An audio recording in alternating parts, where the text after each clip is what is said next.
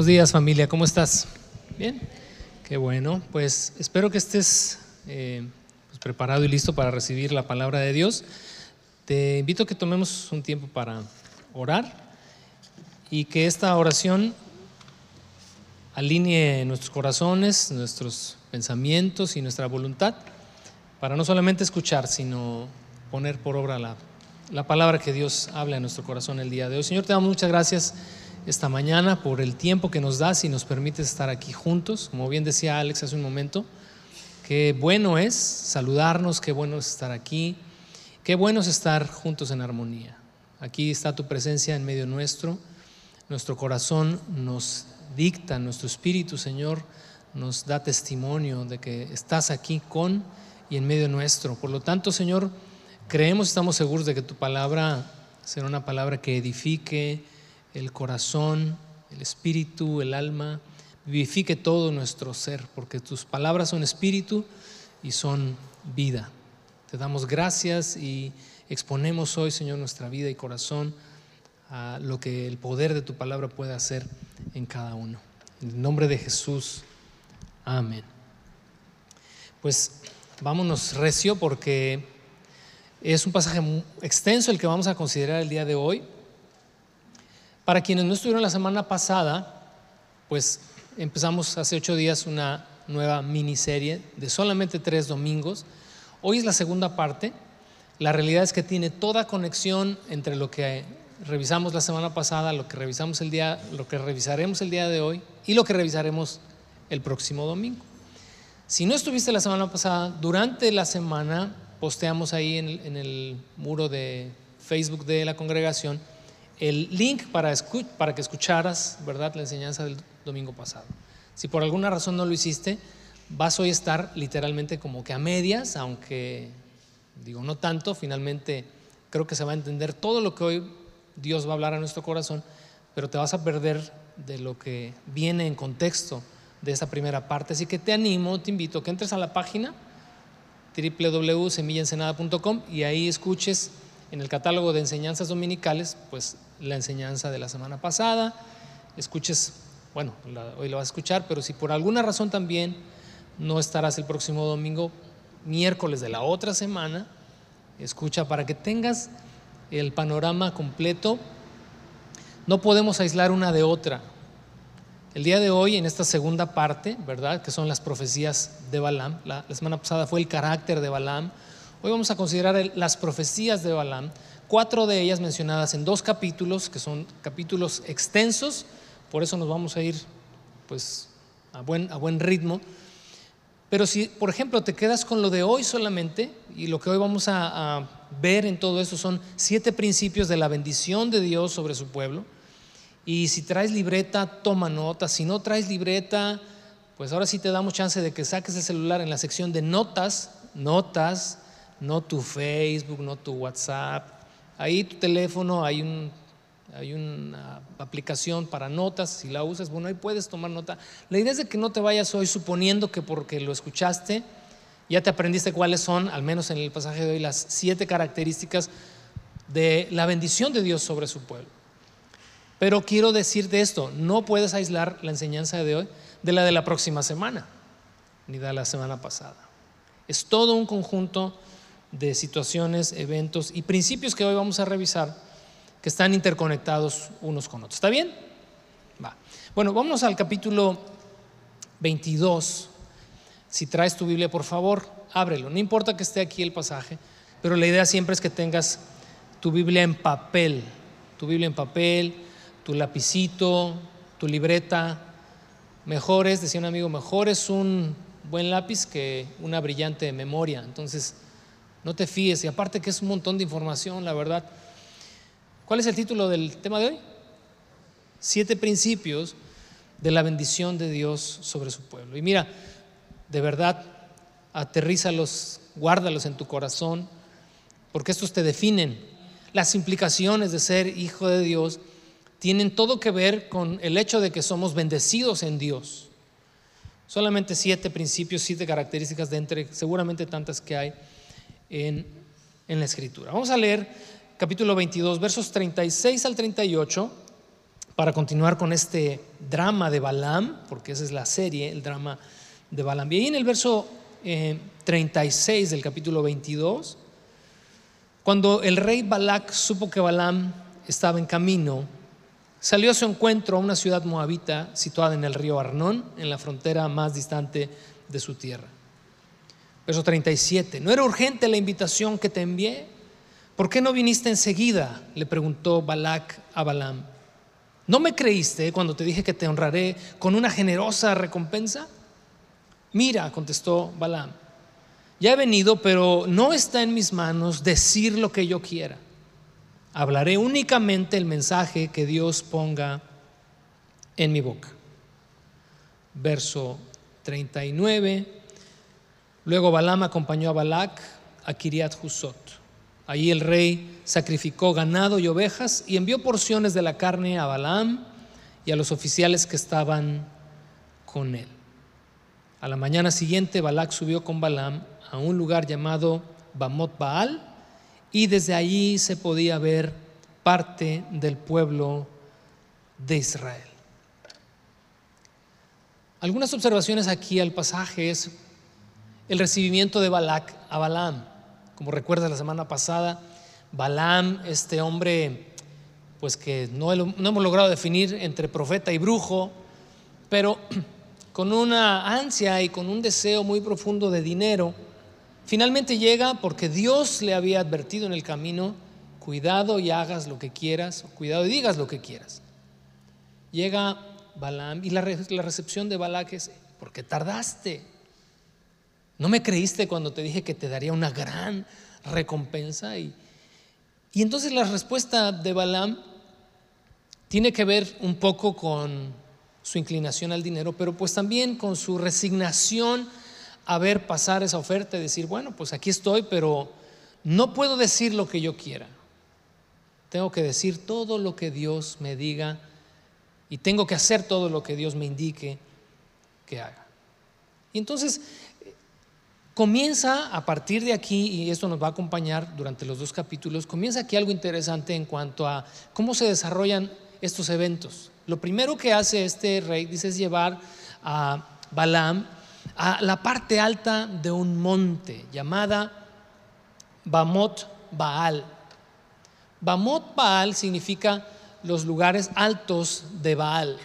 Baal era una deidad cananea. De hecho, casi casi que cualquier pasaje del Antiguo Testamento sale por ahí a relucir Balaam, este, perdón, Baal. Baal literal significa Señor.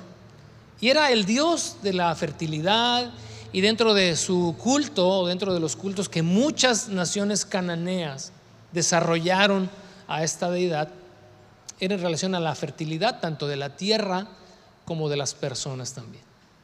Y se llegó al, extremo de, la adoración a Baal, que en muchos de sus cultos se integraba la prostitución sagrada. Digo sagrada por entenderse en el contexto de, era parte de los rituales que se realizaban a esta deidad.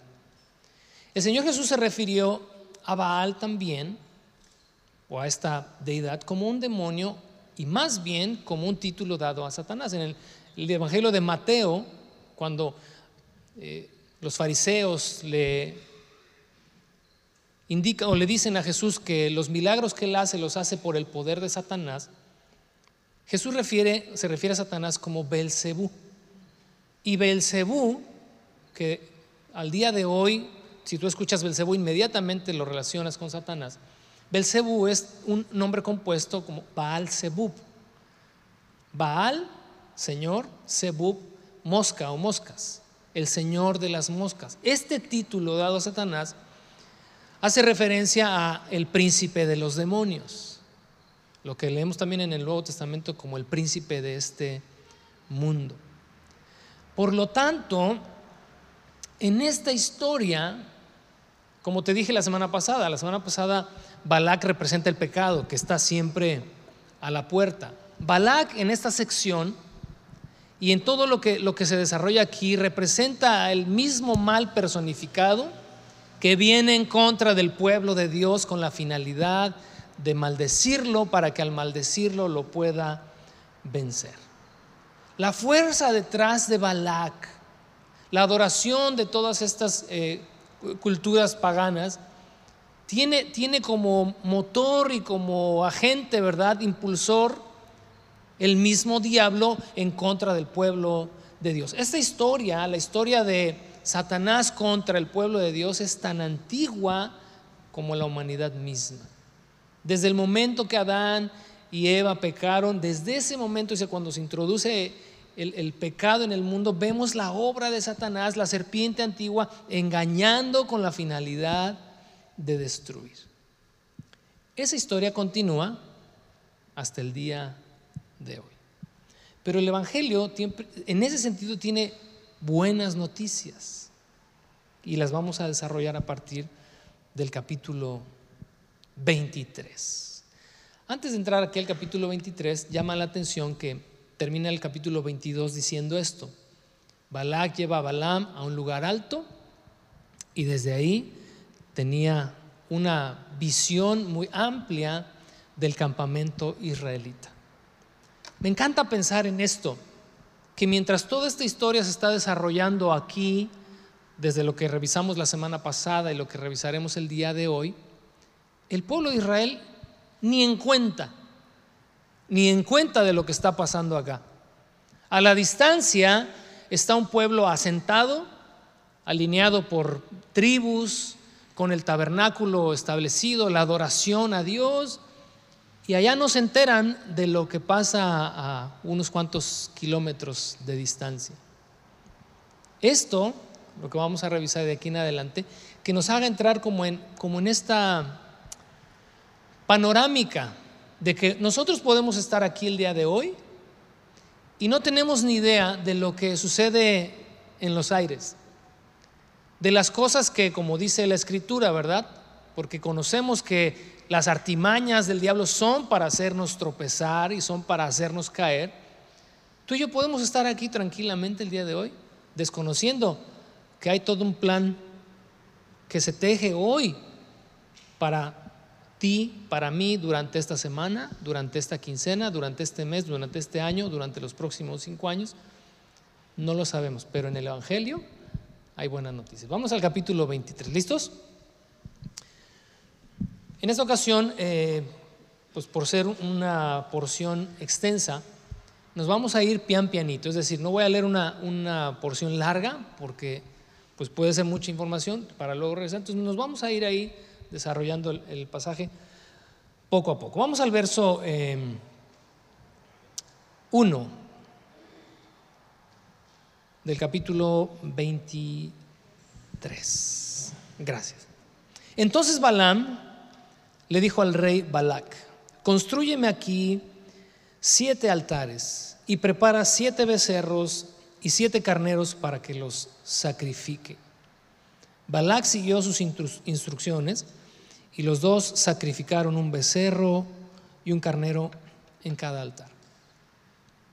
La información que Balaam tiene, o el conocimiento, mejor dicho, el conocimiento y la revelación que Balaam tiene en cuanto a Dios, en cuanto a su esencia, en cuanto a los sacrificios que han de presentarse a Dios como una ofrenda, son totalmente desconocidos para Él. Ya de, tiempo atrás, mucho tiempo atrás, 400 años antes de esto que estamos leyendo, Dios había revelado a Abraham. Hablaremos de esto un poquito más adelante. Y Abraham en este entendimiento espiritual del único Dios verdadero, cada vez que se presentaba delante de él, levantaba un altar y ofrecía a Dios un sacrificio y esos sacrificios y esas ofrendas eran aceptas y eran agradables a Dios. Pero llama la atención aquí que Balaam, en esta ambigüedad de la que hablamos ya desde, hace una semana, y en esta falta de identidad plena en Dios, edifica siete altares. Y en cada altar va va a sacrificar un carnero y un becerro. Y sabes, esto era común en las en la adoración pagana a Baal era común que se levantaran siete altares. Por lo tanto, no tenemos aquí en esta imagen un momento de espiritualidad y no tenemos tampoco aquí un momento de una relación hombre-Dios a través de los sacrificios. Sin embargo, y a pesar de todo lo que, de todo lo, lo equivocado y lo errado de Balaam, Dios va a manifestarse y va a darle un mensaje. Verso 3. Entonces Balaam le dijo a Balac, quédate aquí con tus ofrendas quemadas y yo iré a ver si el Señor me responde. Entonces te diré lo que Él me revele. Así que Balaam fue solo a la cima de una colina sin vegetación y allí se reunió Dios con él. Balaam le dijo, preparé siete altares y sacrifiqué un becerro y un carnero en cada altar. Llama la atención que Balaam, al encontrarse con Dios, digo, no es el primer encuentro con Dios, ya leímos en el capítulo 22 estos encuentros, dos encuentros que tuvo con Dios y un tercero que tuvo con el ángel del Señor.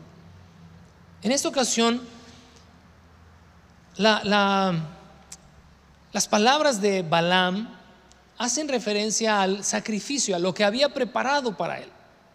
Lo que Balaam le está diciendo, eh, aquí estamos, pero no venimos con las manos vacías. Te hemos preparado siete altares, no uno, ni dos, ni tres, sino siete. Y en cada uno de ellos te hemos sacrificado 14 animales. Y yo creo que Balaam esperaba que Dios dijera, wow. En el libro de los Salmos, ¿verdad? Cuando David en el Espíritu entiende que ¿qué le podemos ofrecer a Dios que no sea suyo? ¿Qué le podemos dar que no nos haya dado? David dice, aunque matara, te ofreciera mil holocaustos y aunque derramara millares de litros de aceite, todo es tuyo, todo te pertenece. Cuando le demos a Dios, de la forma o a través del, del medio que lo hagamos, nunca supongamos que vamos a hacer que Dios entre en deuda con nosotros. Jamás. Porque aunque le diéramos el 100% de lo que tenemos, el 100% de lo que tenemos, Dios te lo ha Verso siguiente. El Señor le dio a Balaam un mensaje para el rey Balac y después le dijo, regresa donde está Balac y dale mi mensaje. Así que Balaam volvió y encontró al rey de pie al lado de sus ofrendas quemadas con todos los funcionarios de Moab. Este es el mensaje que Balaam transmitió. Yo quiero que vayas ahí un poquito en tu mente a este momento. Porque hay una, hay una relación en cada situación de lo que está pasando acá. Cuando, cuando Balaam va para encontrarse con Dios, le dice, tú quédate aquí parado junto a tu ofrenda. Cuando regresa Balaam después de recibir de Dios este mensaje, dice que lo encuentra ahí de pie junto a su ofrenda y juntamente con él todos los funcionarios. Esta escena o este cuadro, ¿qué es lo que nos dice? en, las culturas cananeas era costumbre pararse junto al altar del sacrificio y esperar de parte de los sacerdotes que oficiaban estos cultos cuál había sido la respuesta de la deidad ante su ofrenda. En otras palabras, estos siete altares y estos catorce animales que hemos sacrificado para Dios Vamos a esperar que Dios, por eso se ponen de pie junto al altar, vamos a esperar, si esto fue del agrado de Dios, que Dios nos conceda, eh, o que la deidad en este caso nos conceda su favor.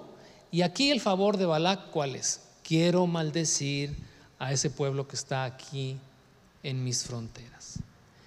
La respuesta de Dios que la semana pasada en el verso 12, si no mal recuerdo, del capítulo 22, es como el, punto central. Dice, Dios le dijo a, a Balaam desde entonces, no puedes maldecir a este pueblo y no vayas con ellos. Vamos a los versos siguientes. Y aquí, para los que están ya tomando notas, vamos a encontrar el primer principio de la bendición de Dios para su pueblo. Verso 7. Este es el mensaje que Balaam transmitió. Balac me mandó llamar desde Aram. El rey de Moab me trajo de las colinas de oriente. Ven, me dijo, maldíceme a Jacob. Ven y anuncia la ruina de Israel. Verso 8, yo creo que ya empiezas a subrayar. Pero ¿cómo puedo maldecir a quienes Dios no ha maldecido? ¿Cómo puedo condenar a quienes el Señor no ha condenado? El primer principio aquí es que la bendición de Dios es un estado, no es solamente algo que se adiciona a tu vida. Ciertamente cuando hablamos de las bendiciones de Dios, las podemos identificar como, mm, no sé, Dios me concedió un buen trabajo, o Dios me dio hijos, o Dios me dio una esposa, o me dio un esposo. Puedes hacer una lista enorme de las bendiciones de Dios, situaciones particulares. Yo creo que si hiciéramos una lista hoy de las bendiciones que hemos recibido de Dios, todos tenemos un gran listado de bendiciones de lo que Dios en su favor y su misericordia nos ha dado. Pero la bendición aquí es definida como un estado al cual su pueblo entra. Es como, si me permite usar este término, es como una dimensión a la cual Dios te permite entrar, por lo tanto se vuelve un estado permanente, un estado de bendición. Y hay estado de bendición y hay estado de maldición. En el libro de Deuteronomio, cuando el pueblo de Israel está ya saliendo, creo que es capítulo 20 y algo, 7, 8 por ahí, Dios le dijo al pueblo de Israel, pongo delante de ti la bendición y la maldición. Y si tomas, ¿verdad?, el camino de la bendición, todo esto vendrá sobre ti. Y entonces empiezan a definir cosas o situaciones particulares. Multiplicaré tu canasta de amasar y es una lista grande. Dice, pero si eliges la maldición, si eliges darme la espalda, si eliges hacer de tu vida lo que tú quieras, entonces vendrá sobre ti y comienza una lista todavía más larga de maldiciones. ¿Qué es la bendición? Entonces, es una palabra compuesta, es ven, decir o bien, decir o decir bien. Cuando tú le dices a alguien que te vaya muy bien, que esta semana tengas éxito, que sanes de tu enfermedad, que salgas adelante de tu problema, estás diciendo bien, estás bendiciendo, estás pidiendo que sobre esa persona venga el favor de Dios. Maldecir pues, es todo lo opuesto, es decir mal, es desear que el mal esté sobre otra persona. Por eso la escritura, eh, Jesús en el Evangelio dijo, no maldigan ni al que te persigue, ni al que te ultraja, no desees el mal sobre otra persona, bendigan, ese es, ese es como continuamente, ¿verdad? El mandamiento es bendigan aún a los que les hacen mal. Pero cuando hablamos de la bendición de Dios, estamos hablando de un estado permanente en la medida que, uno reflexiona en esto y que estas verdades nos son reveladas, comprendemos que ser hijos de Dios, como cantábamos hace un momento, tiene implicaciones que ni siquiera alcanzamos a comprender con nuestra mente. Saber que soy bendito en Dios. ¿Estás tú convencido de esta realidad en tu vida de soy bendito en Dios? o no. Porque ser bendito en Dios implica que todo el favor de Dios, y no quiero como ponerle nombre a cada una de estas cosas, porque creo que se sobreentienden, todo el favor de Dios está sobre tu vida.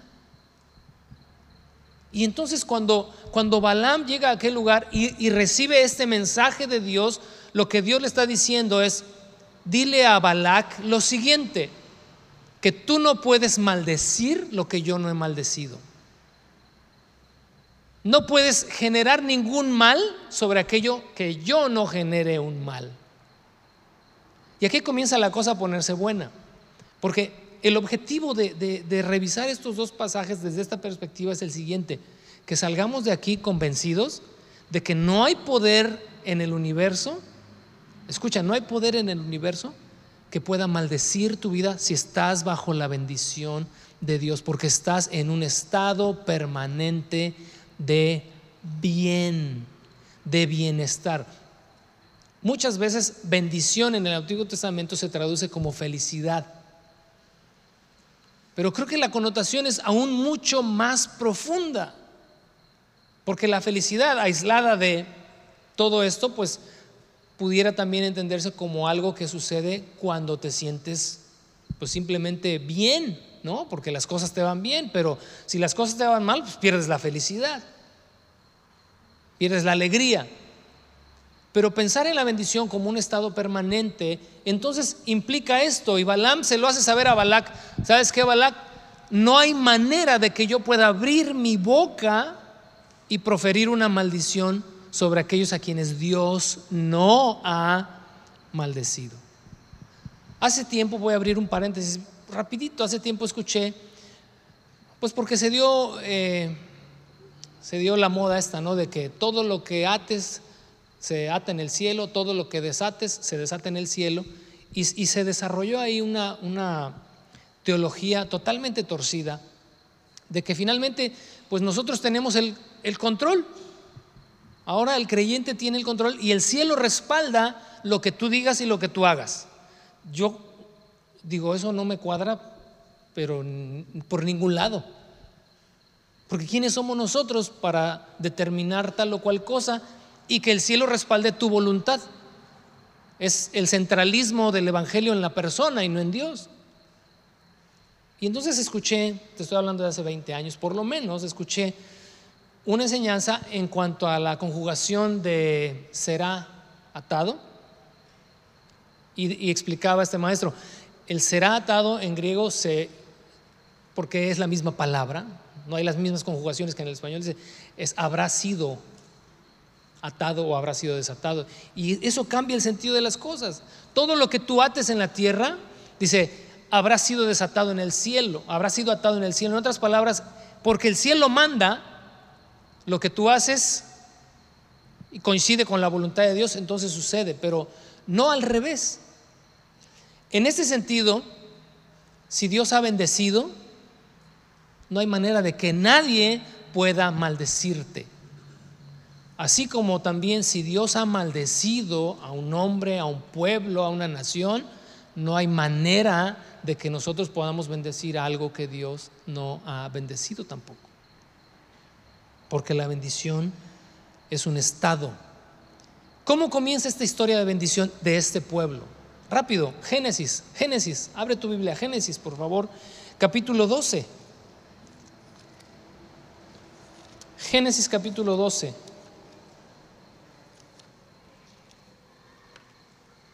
versos 1 al 3. Ahí comienza esta historia.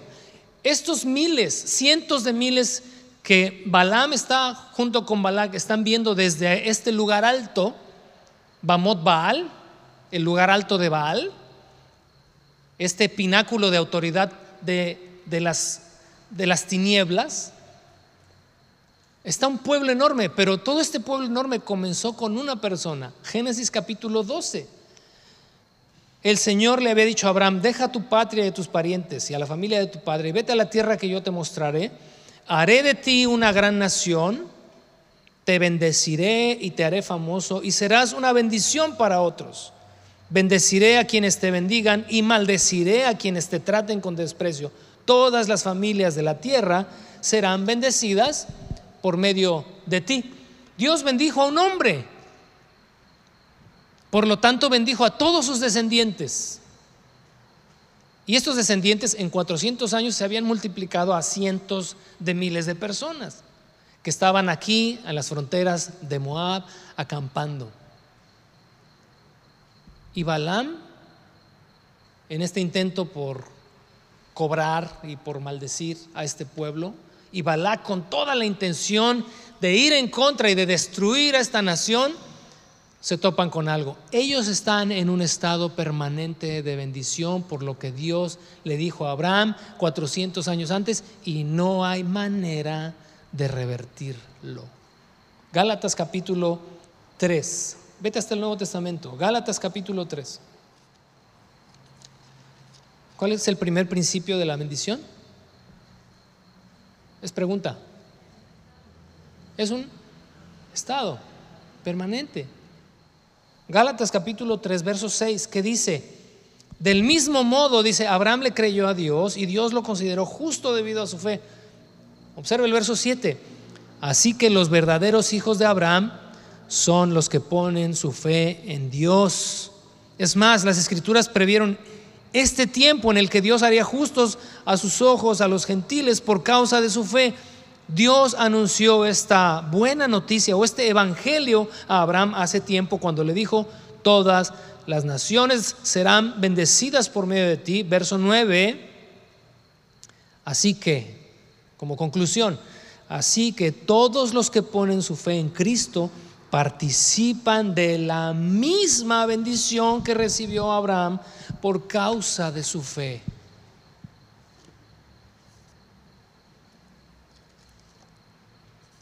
Si eso no te alegra, te iba a decir, casi, casi que no tienes perdón de Dios. Sí lo tienes porque Dios es bueno. Pero espero que estés entendiendo en tu espíritu las implicaciones de ser hijos de Dios. Que la promesa que Dios le dio a Abraham en el capítulo 12, que se extiende a nosotros por ser el pueblo de Dios, este pueblo que nace en Génesis 12, somos tú y yo. Ya sé que somos mexicanos y que el nopal en la frente. Bueno, aquí no todos, ¿verdad? También tenemos, somos internacionales porque tenemos, pues no extranjeros, no son extranjeros, son de casa, pero nacieron en otra parte. Pero somos ciudadanos de un pueblo que nació en Génesis 12. Génesis 12 debería estar ya como tatuado ahí en tu piel. Ahí inicia nuestra historia. Nuestros antepasados son Génesis 12 en adelante. No es Moctezuma ni Cuauhtémoc. Venimos de Abraham. Yo sé que no en la carne, o sea, para quienes recién están escuchando esto, en la carne no, si somos mexicanos, mezcla de quién sabe cuántas nacionalidades, pero somos parte del pueblo de Dios. Cuando Balaam quiere maldecir al pueblo de Dios, Dios le dice, no, a estos no los puedes maldecir porque están en un estado permanente de bendición. Y lo que leímos ahorita en Gálatas 3.9, así también nosotros somos bendecidos con el creyente Abraham. Por lo tanto, ¿cuál es la conclusión? La moraleja aquí.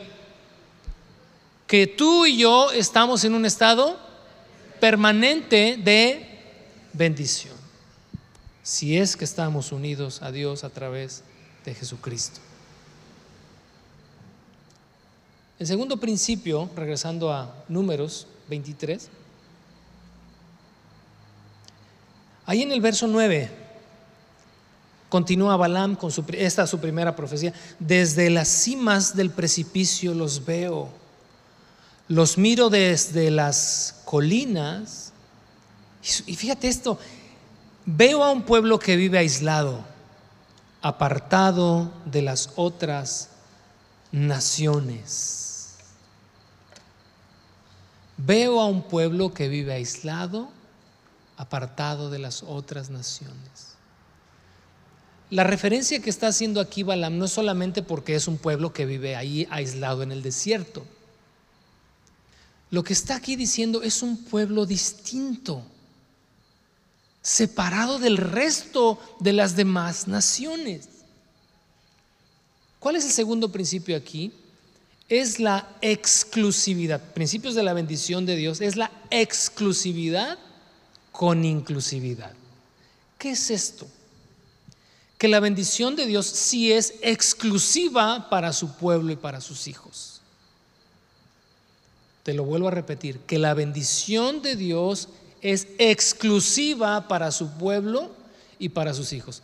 Pero también es inclusiva porque tiene la puerta abierta para todo aquel que cree, no se pierda, mas tenga vida eterna. Por eso también es inclusiva. Cuando la persona responde al llamado de Dios, tiene la libertad de entrar y ser parte del pueblo de Dios y entonces al entrar, porque es inclusiva, entra a una zona exclusiva. VIP. Es exclusiva. Lo que Balaam ve en esta profecía o en este mensaje más bien que está transmitiendo de parte de Dios, veo a un pueblo aislado. La escritura una y otra vez dice que somos pueblo qué? Escogido, real sacerdocio, nación santa. ¿Qué significa ser una nación santa? Apartada, exclusiva, sin dejar de ser inclusiva, sin dejar de estar la invitación abierta, porque Dios dice ahí en, 1 Pedro, no quiere que ninguno se pierda, sino que todos procedan al arrepentimiento. Dios quiere bendecir a todo el mundo no a unos nada más. Dios no es un Dios exclusivo, es un Dios inclusivo, pero para que recibas la bendición de Dios y ser parte de su pueblo, una vez que entras, entonces sí te das cuenta, hasta entonces te das cuenta que solo ahí, bajo la sombra del Omnipotente, recibes su bendición. Fuera de Dios no hay bendición para el hombre, porque el hombre, desde el momento en que pecó, cayó bajo maldición. Primer principio, es un estado permanente. Segundo principio, es exclusiva, pero inclusiva. Continuamos la lectura. Verso 10. ¿Quién puede contar a los descendientes de Jacob, tan numerosos como el polvo? ¿Quién puede contar siquiera una cuarta parte del pueblo de Israel? esto es el cumplimiento de lo que Dios le dijo a Abraham. Ahí mismo en Génesis, ¿no? Por el capítulo 22, verso 15 al 18. Dijo, haré tu descendencia como las estrellas del cielo y como la arena del mar. No se puede contar. Y fíjate, la, la declaración de Balaam, permíteme morir como los justos, deja que mi vida acabe como la de ellos. ¿Sabes qué está diciendo aquí Balaam? Este es un pueblo envidiable, oye. Ya quisiera yo, es lo que está diciendo Balaam, quisiera el día que me muera morir como estos. Fíjate, y es muy lamentable que muchos quieran los beneficios de ser parte del pueblo de Dios, que muchos quieran las bendiciones de Dios, pero no quieran ser parte del pueblo de Dios. La historia, esta historia va a terminar mal. La de Balaam, no la nuestra. Espero. La historia de Balaam termina mal. Dentro, de ocho días la cosa se va a poner más seria. Hace ocho días te hice reír y todo porque pues dije, vamos entrando en calor. Hoy la cosa está un poquito más seriecita. Dentro de ocho días, muy serio el asunto. Porque la historia termina mal. Balaam tuvo la oportunidad de ser parte de este pueblo, pero se quedó ahí nomás. En el cómo me gustaría morir como estos, cómo me gustaría tener lo que ellos, lo que ellos tienen. Verso 11. Entonces el rey Balac le reclamó a Balaam, ¿qué me has hecho? Te traje para maldecir a mis enemigos, en cambio los has bendecido. Pero Balaam respondió, yo hablaré solamente el mensaje que el Señor ponga en mi boca.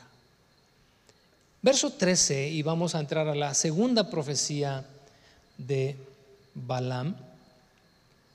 Dice así, entonces el rey Balac le dijo, ven conmigo a otro lugar.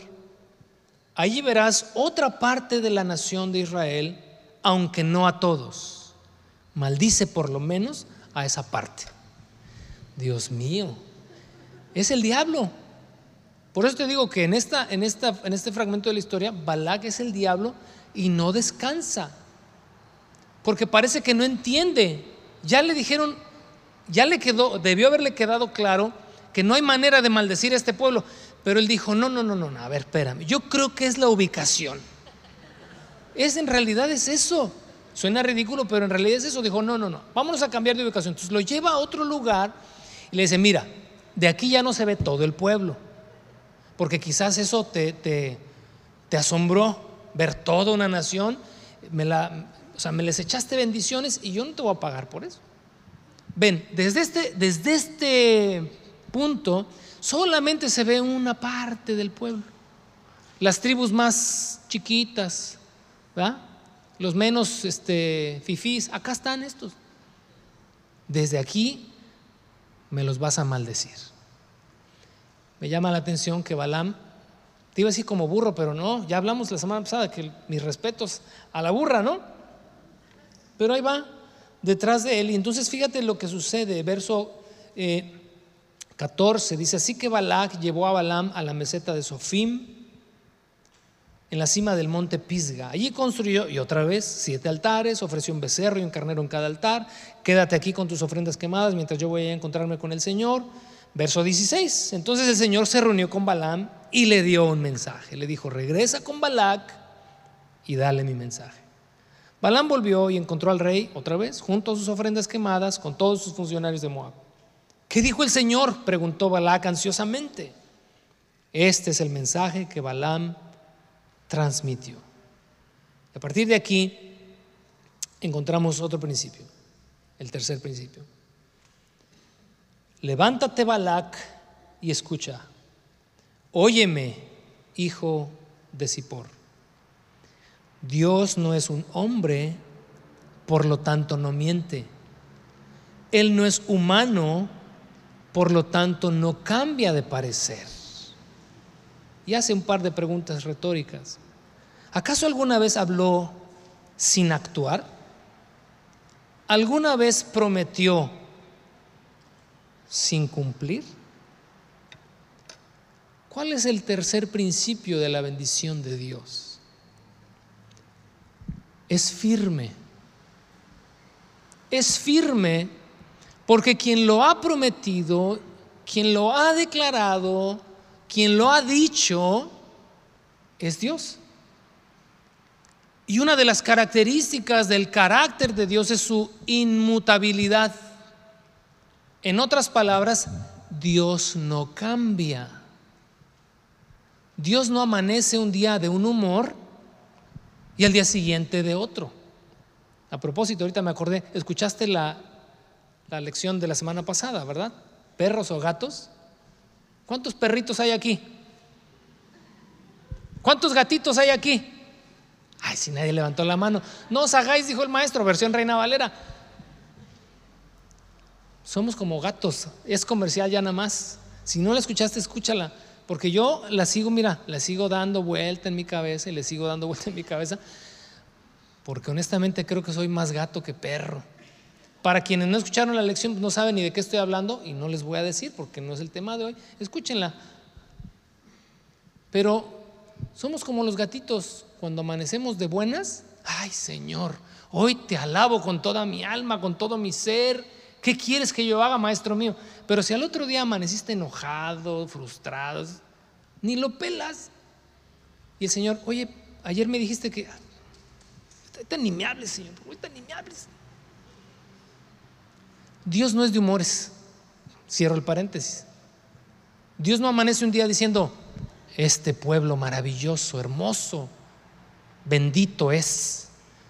Si al día siguiente por allá alguien en África o en Asia lo hizo enojar, viene enojado, mañana dice, oh, qué benditos ni qué nada, estar molestando. No cambia de humor, no cambia su estado de ánimo, es inmutable. Y la respuesta de Dios a Balak en este su intento de, de ahora vamos a otro lugar, otra perspectiva, maldíceme una parte del pueblo, tal vez yo creo que Balak pensó, yo creo que siete altares no fueron suficientes, el presupuesto no me da para tanto, pues aunque sea con que me maldiga una parte, con eso alarmamos. Y la respuesta de Balaam en este tercer principio, porque las promesas de Dios, la bendición de Dios es firme, es Dios no es hombre para mentir. Si Él dijo que los ha bendecido, es porque los ha bendecido. Dios no cambia de parecer su bendición permanece, aún a pesar de que sea un pueblo rebelde. De esto vamos a hablar la próxima semana. La bendición de Dios, híjole, es un estado. Si no fuera un estado permanente, entonces un día estás en ella y otro día no estás. Te lo, te lo dejo ahí en pendiente para la próxima, para la próxima semana. Verso 20 Escucha, Yo recibí la orden de bendecir. Dios ha bendecido y yo no puedo revertirlo. Aquí estamos encontrando otro principio. Vamos a leer hasta el 24. Ninguna desgracia está en su plan para Jacob. Ningún problema espera a Israel, pues el Señor su Dios está con ellos. Él ha sido proclamado su rey. Dios los sacó de Egipto. Para ellos Él es tan fuerte como un buey salvaje. Ninguna maldición puede tocar a Jacob. Ninguna magia ejerce poder alguno contra Israel pues ahora se dirá de Jacob, qué maravillas ha hecho Dios por Israel. Este pueblo se levanta como una leona, como un majestuoso león que se despierta. Ellos se niegan a descansar hasta que hayan devorado su presa y beban la sangre de los que han matado. ¿Qué otro principio encontramos aquí que la bendición de Dios es irrevocable. Que la bendición de Dios es irrevocable. Dice, no hay ningún mal planeado para Jacob. Ahora, tú vas a decir, o tal vez vas a pensar, no, pues como no, si les ha ido como en feria, si les ha llovido sobre mojado, todo lo que tenemos de números 23 hasta el día de hoy, no hombre, ¿Cómo de que no les ha venido ningún mal? De eso hablaremos la próxima semana. Pero fíjate lo que te voy a decir y pon atención a esto. Pese a todo ello, le guste a quien le guste, el pueblo de Dios, hablando étnicamente, el pueblo de Israel, está bajo la bendición de Dios. Y punto. Porque Dios no miente, porque Dios no se arrepiente, porque Dios no cambia de parecer, pues su promesa es firme. Lo que le dijo a Abraham, se lo sigue cumpliendo al día de hoy. Te bendeciré a ti, a todas tus generaciones, y el mundo seguirá girando y el pueblo de Israel seguirá siendo un pueblo bendito, y el pueblo de Dios seguirá siendo un pueblo bendito a pesar de lo que hagamos. No salgas con esa idea, porque te digo, dentro de ocho es la cosa se pone seria de, ah, pues, ah, pues de haber sabido que la bendición de Dios es un estado que es irrevocable, pues comamos y bebamos que mañana moriremos. No, no, no tampoco. Como dijo el primo Juan Gabriel, ¿qué necesidad? Porque aún estando en ese estado de bendición, en un estado permanente de bendición, podemos acarrearnos situaciones catastróficas que no te van a destruir por completo, pero que sí te van a dañar seriamente. Por eso al día de hoy, a pesar de que el pueblo de Israel en muchos eventos de la historia ha, sido diezmado a, un puñado, Dios mantiene firme su promesa. Es un pueblo bendito y así se va a mantener hasta el último día. No es, no es momento ahorita de hablar de ello, pero yo cada vez que escucho de, cuando alguien se refiere a los judíos, no, es que estos cuates, ¿no? Donde quiera que van, se enriquecen y todo, y no, pues es que tienen la bendición de Dios y tienen la bendición de Dios, es que tienen la bendición de Dios. Yo nada más los oigo y a veces porque ya son cristianos de tiempo me dan ganas de darles un jaloncito de orejas. Y ¿Te acuerdas de los levantones de patilla que daban en la escuela, en la primaria antes? A mí me tocó un par de veces y santo Cristo de la gloria, o sea, sí te hace simbrar eso. Pero a veces dan ganas de, ¿qué no has entendido, no has comprendido? Que las bendiciones que Dios le dio a Abraham son exactamente las mismas que se transfieren a los creyentes. Y no, y mira, me atreveré a decir que y más. Porque el pueblo de Israel, a pesar de que hoy nieguen a Cristo, la bendición de Dios es este cuarto principio, irrevocable. Aunque estén en su necedad y en su ceguera, la bendición de Dios está en ellos por la promesa hecha a Abraham. ¿Cuánto más para ti y para mí, que hemos sido reconciliados con Dios a través de Cristo, no recibiremos esas bendiciones y más todavía? Nunca te vuelvas a referir étnicamente al pueblo de Israel como, ah, pues si es que ellos pues tienen la bendición de Dios. Uno que es mexicano, a mí me tocó nacer aquí en este país y puros problemas y, eh, ¿no? Este, pues perdóname, pero no. Perdóname, pero no, porque si estás bajo la bendición de Dios, puedes tener 20 mil problemas, puedes tener 20 mil situaciones, pero si estás en la bendición de Dios, tienes todo el favor de Dios en donde quiera que estés. Lo que sucede, y esto es un comercial, tal vez te ayude para tu vida y para entender cuál es la diferencia entre el pueblo judío étnicamente y nosotros. Que ellos aplican principios de Dios en todo lo que hacen y son prosperados. Y nosotros no los aplicamos y por eso a veces andamos como andamos. Esa es la única diferencia.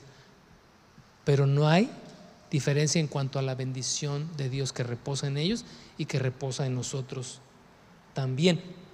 Rápido, acompáñame. Romanos capítulo 3. Romanos capítulo 3, verso 3, fíjate lo que dice. Es cierto, hablando del pueblo de Israel, el Israel étnico, algunos de ellos dice fueron infieles. Fíjate la pregunta, ¿pero acaso eso significa que porque ellos fueron infieles, Dios también será infiel? Por supuesto que no. Aun cuando todos los demás sean mentirosos, Dios es veraz.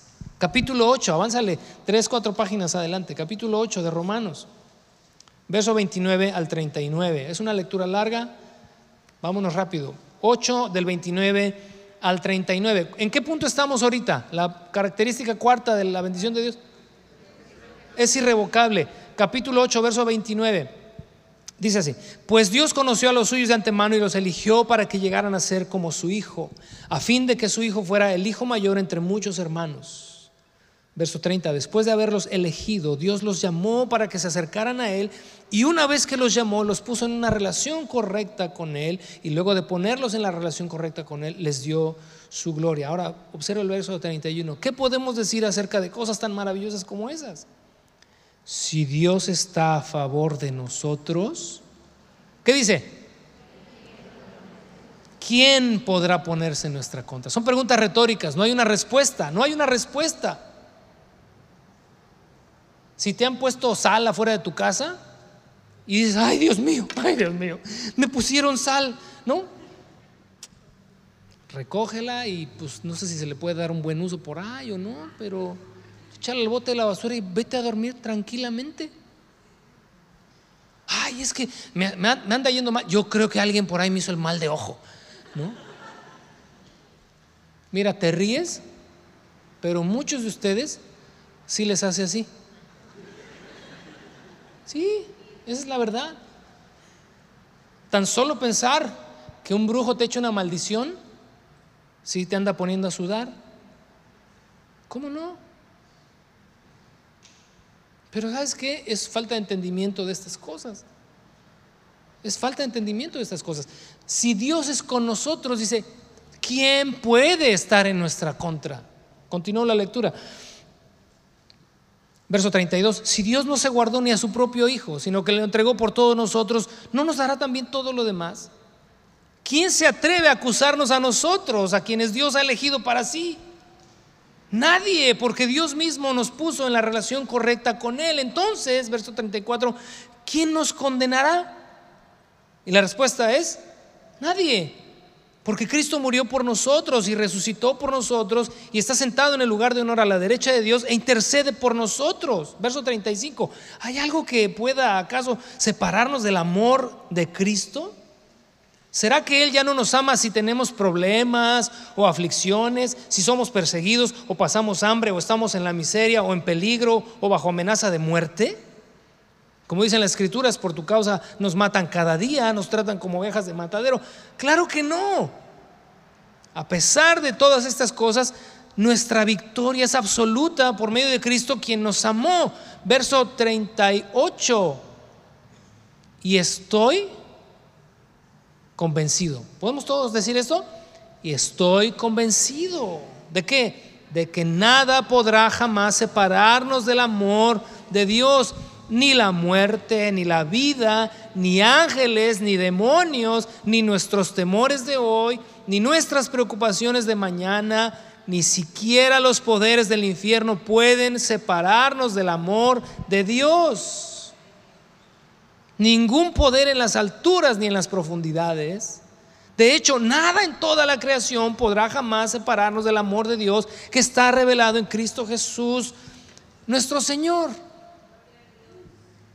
Porque las bendiciones de Dios o la bendición de Dios es en singular porque es un estado permanente, es, número cuatro, irrevocable. Irrevocable.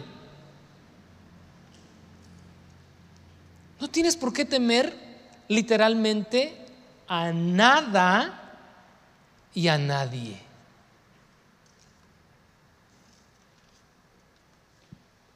Pero suponer que si el diablo se levanta contra ti, implicaría tu destrucción, entonces tu entendimiento sigue todavía chiquito. Porque en Cristo, en Cristo, al ser hechos parte del pueblo de Dios, vivimos en un estado de bendición. No hay poder alguno que pueda levantarse en tu contra. Regresamos a Números capítulo 23. Nos quedamos en el verso 20 algo. 25, vamos al 25. Entonces Balac le dijo a Balaam, está bien si no los maldices, pero ¿sabes qué? O sea, no me los bendigas, ¿no? O sea, no me ayudes, compadre, ¿no? Te quiero pagar para que les hagas mal y lo único que estás haciendo es bendecirlos. ¿Sabes qué? Digo, esto no es aquí un, principio pero yo encuentro algo, que si alguien te maldice, o que lo haga verbalmente, porque hay gente que, sin, sin ninguna reserva y en tu cara te lo puede decir, pues que seas maldito, que tus hijos les dé úlcera y que alguien en, en, odio y en coraje te puede decir un chorro de cosas. Hay de ti que te vayas a dormir preocupado. Hay de ti que consideres que tal vez lo que te dijo sí se te va a hacer. Es más, ni vengas a buscarme, ¿eh? pastor, ¿no? Mi vecina me dijo que, que la maldición caería sobre mis nietos y que... ¿Qué quiero decirte con esto? Que si alguien te maldice, tú estás en un estado permanente de bendición. Dios cambiará esas maldiciones en bendiciones. Porque Jesús dijo, ¿qué dijo? Bendigan a quienes? Al que te maldice. Bendice al que te maldice. Al que desea todo tu mal, al que... Bendícelo. Sí, bro, que te vaya bien.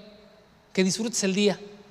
Ándale, sí, sí, mis nietos. Ay, sí, mis hijos, ándale pues. Y tú dale gracias a Dios. Señor, gracias porque mis hijos, porque mis nietos, digo, te di ese ejemplo, ¿no? Son benditos en ti. Y por nada de lo que este loco o esta loca me vino a decir, me tiene sin cuidado y me iré a dormir tranquilo. Porque vivo en un estado permanente de bendición, porque la palabra y las promesas de Dios son firmes, porque Dios es fiel, etcétera, etcétera. Y entonces, pues Balak ya desesperado dijo, ¿sabes qué? Esto ya como que no me está gustando. Verso 26 dice, así que Balaam le respondió a Balac, ¿no te dije que solamente podía hacer lo que el Señor me indicara? Vámonos a la tercera profecía. Y en la tercera profecía hay totalmente un cambio aquí en esto. Ya, ya vamos a acabar, nos queda una hora y terminamos. Verso 27. Entonces el rey Balac, fíjate, le dijo a Balaam, digo, si hay un terco en esta historia, ven, te llevaré a un lugar más. Quizá esto agrade a Dios y te permita maldecir desde ahí. Así que Balac llevó a Balaam a la cima del monte Peor Observa, con vista a la tierra baldía. Está bien, ya no los veas. Es lo que le está diciendo. La primera, en la primera los vio a todos, en la segunda vio una parte, aquí le dijo, bueno, voltea para allá. Tal vez el problema es ese, que los ves y te emocionas. No los veas, pero maldícemelos desde aquí. Verso 28.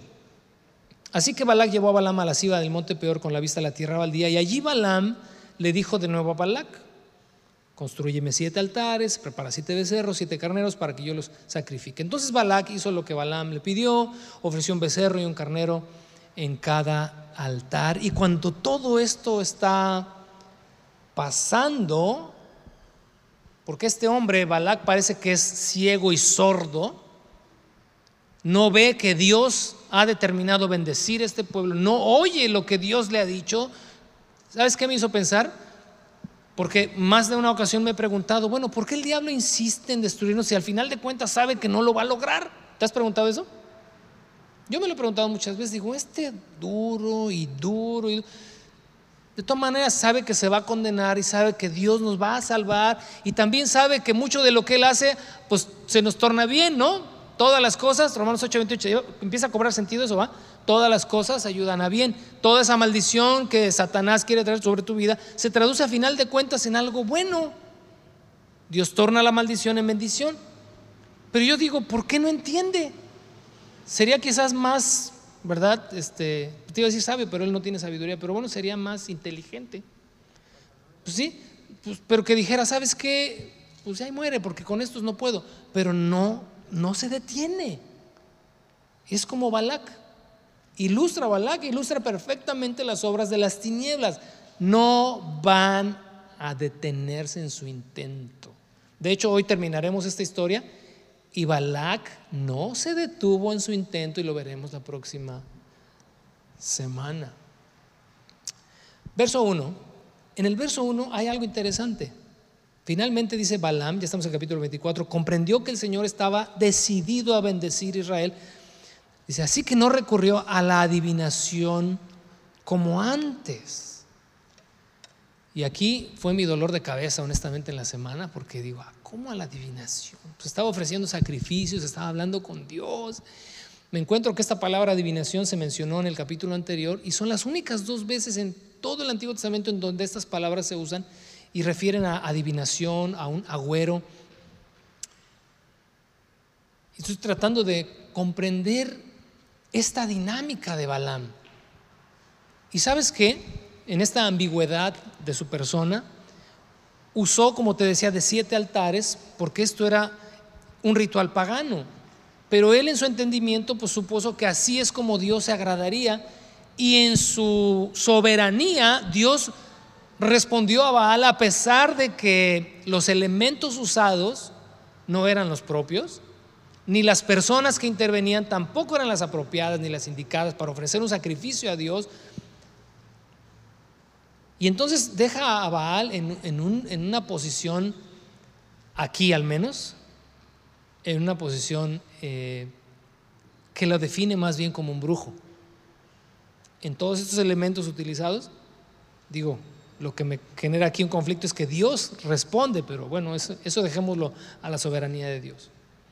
Pero Balaam, cuando está viendo que Balak edifica estos otros siete altares, le llegó la revelación. Finalmente, a partir de aquí, a partir de aquí hasta que termine ya la enseñanza y el capítulo, Balaam le fueron abiertos los ojos y recibió revelación de Dios por medio del Espíritu y así habló.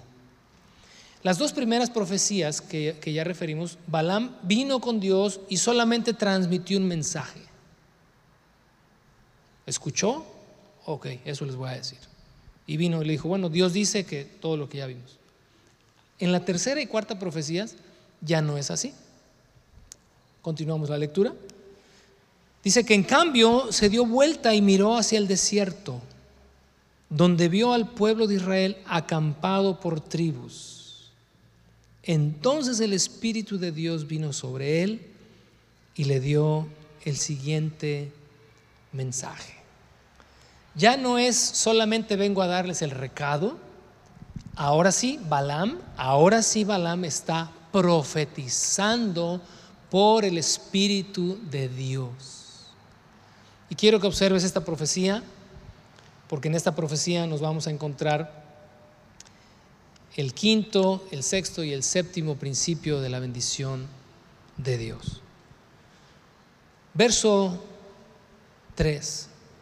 Este es el mensaje de Balaam, hijo de Beor, el mensaje del hombre cuyos ojos ven con claridad, El mensaje del que oye las palabras de Dios, del que ve una visión que proviene del Todopoderoso y se inclina con los ojos abiertos. Dos puntos y seguido. Verso 5. Y quiero que veas en, esta, en estas palabras que salen de la boca de Balaam, en esta profecía del Espíritu de Dios, quiero que veas cómo Dios nos ve. Qué hermosas son tus carpas, oh Jacob. Qué bellos son tus hogares oh Israel. Se extienden ante mí como arboledas de palmeras, como jardines por la ribera. Son como altos árboles plantados por el Señor, como cedros junto a las aguas. Y es una poesía. Agua fluirá de tus cántaros. Tu descendencia tendrá toda la que necesite. Su rey será más grande que Agag su reino será exaltado. Dios los sacó de Egipto. Para ellos Él es tan fuerte como un buey salvaje. Él devora a las naciones que se le oponen, quiebra sus huesos en pedazos y las atraviesa con flechas. Como un león, Israel se agazapa y se tiende como una leona.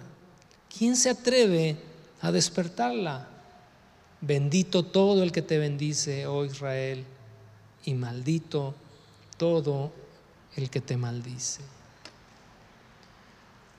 Balaam comprendió verdades espirituales en esta ocasión. Habló por el Espíritu Santo y encuentro el quinto principio de la bendición de Dios, que es plena. ¿Qué significa esto? Que conlleva la bondad de Dios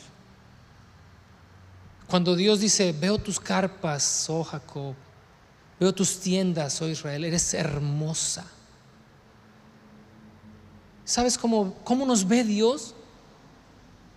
Así, hermosos, bellos, sus hijos, sus amados, la niña de sus ojos, su especial tesoro, ¿no? Tantas cosas que la escritura dice acerca del pueblo de Dios.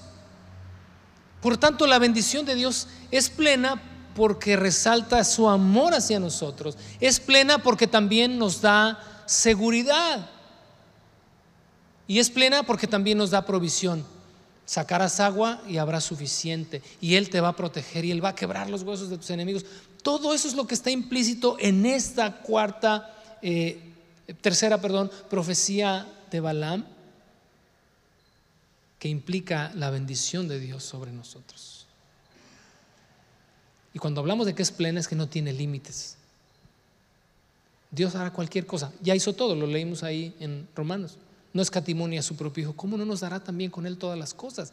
La bendición de Dios sobre tu vida es plena. Si Dios lo que más ama, ¿cómo no te va a dar todo lo que te haga falta? ¿Cómo no va a suplir todas tus necesidades? Vamos a la cuarta y última profecía para ya terminar. Y vamos a encontrar ahí los últimos dos principios. Verso 10 dice, entonces el rey Balac se enfureció contra Balaam y en señal de enojo palmeó las manos y dijo, yo te llamé para maldecir a mis enemigos, en cambio los has bendecido tres veces. Fuera de aquí ahora mismo, vete a tu casa. Te prometí una generosa recompensa, pero el Señor te ha impedido que la recibieras. Balaam le dijo a Balac, ¿No recuerdas lo que expliqué a tus mensajeros? Dije, aunque Balac me diera su palacio repleto de plata y oro contra la voluntad del Señor, no haría absolutamente nada. Te advertí que únicamente podría decir lo que el Señor me dijera. Ahora me regreso a mi propia gente.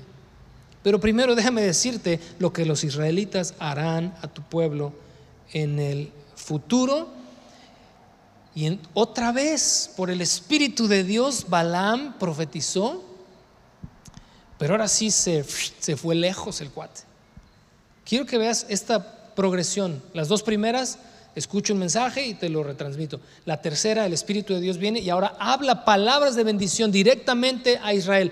En esta cuarta, habla de cosas que en ese momento pocos muy pocos profetas habían dicho. Habló acerca de Cristo, que es nuestra bendición. Verso 15. Balaam dio el siguiente mensaje. Este es el mensaje de Balaam, el hijo de Beor, el mensaje del hombre cuyos ojos ven con claridad, el mensaje del que oye las palabras de Dios, del que tiene conocimiento dado por el Altísimo, del que ve una visión que proviene del Todopoderoso y se inclina con los ojos abiertos. Verso 17, lo veo a él, pero no aquí ni ahora. Lo percibo, pero lejos, en un futuro distante.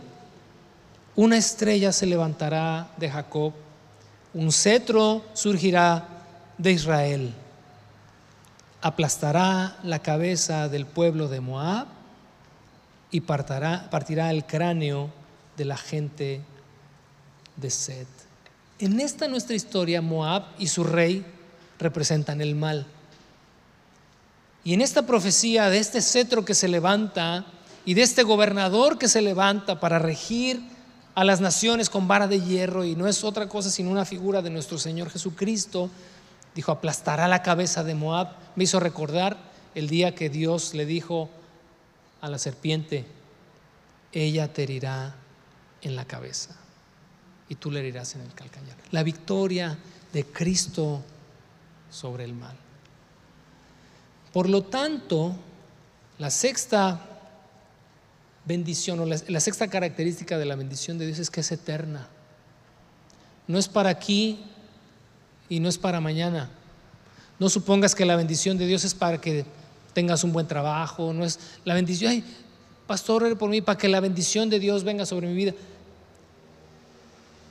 Es para toda la eternidad. No es solamente para un momento. Terminamos. Un gobernante, dice el verso 19, se levantará en Jacob. 18, discúlpame, tomará posesión de Edom y a seguir su enemigo lo conquistará mientras Israel, el pueblo de Dios, marcha adelante en triunfo. Un gobernante se levantará en Jacob que destruirá a los sobrevivientes de Ar. Luego Balaam miró hacia el pueblo de Amalek y dijo este mensaje, Amalek fue la más importante de las naciones, pero su destino es la destrucción. Después miró hacia los eneos y transmitió el siguiente mensaje, su casa está segura, su nido está entre las rocas, pero los eneos serán destruidos cuando Asiria los lleve cautivos. Verso 23. Y aquí concluimos. Balaam concluyó sus mensajes con estas palabras. Ay, ¿quién puede sobrevivir a menos que Dios lo disponga?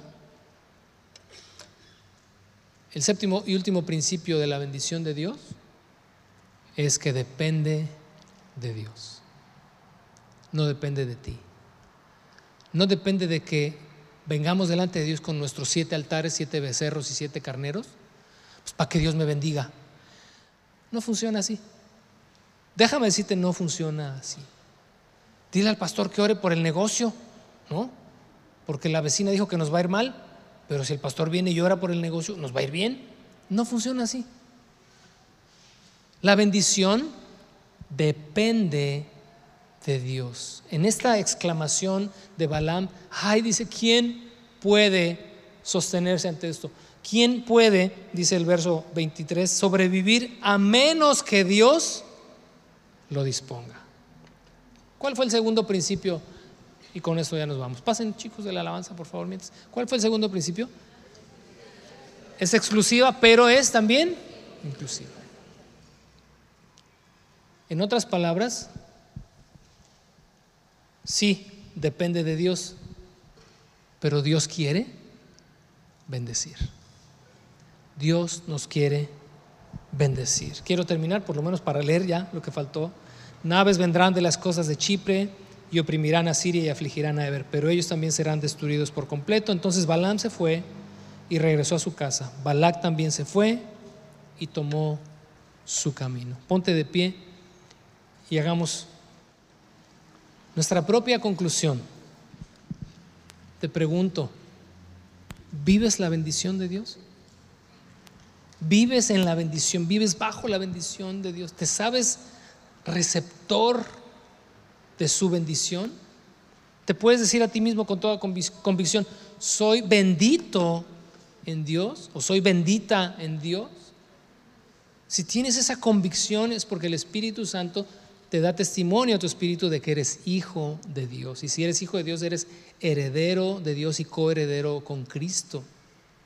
Y todas esas características, esos principios de la bendición de Dios aplican sobre tu vida. Llévatelos con esta convicción, esa seguridad de que son parte de ti.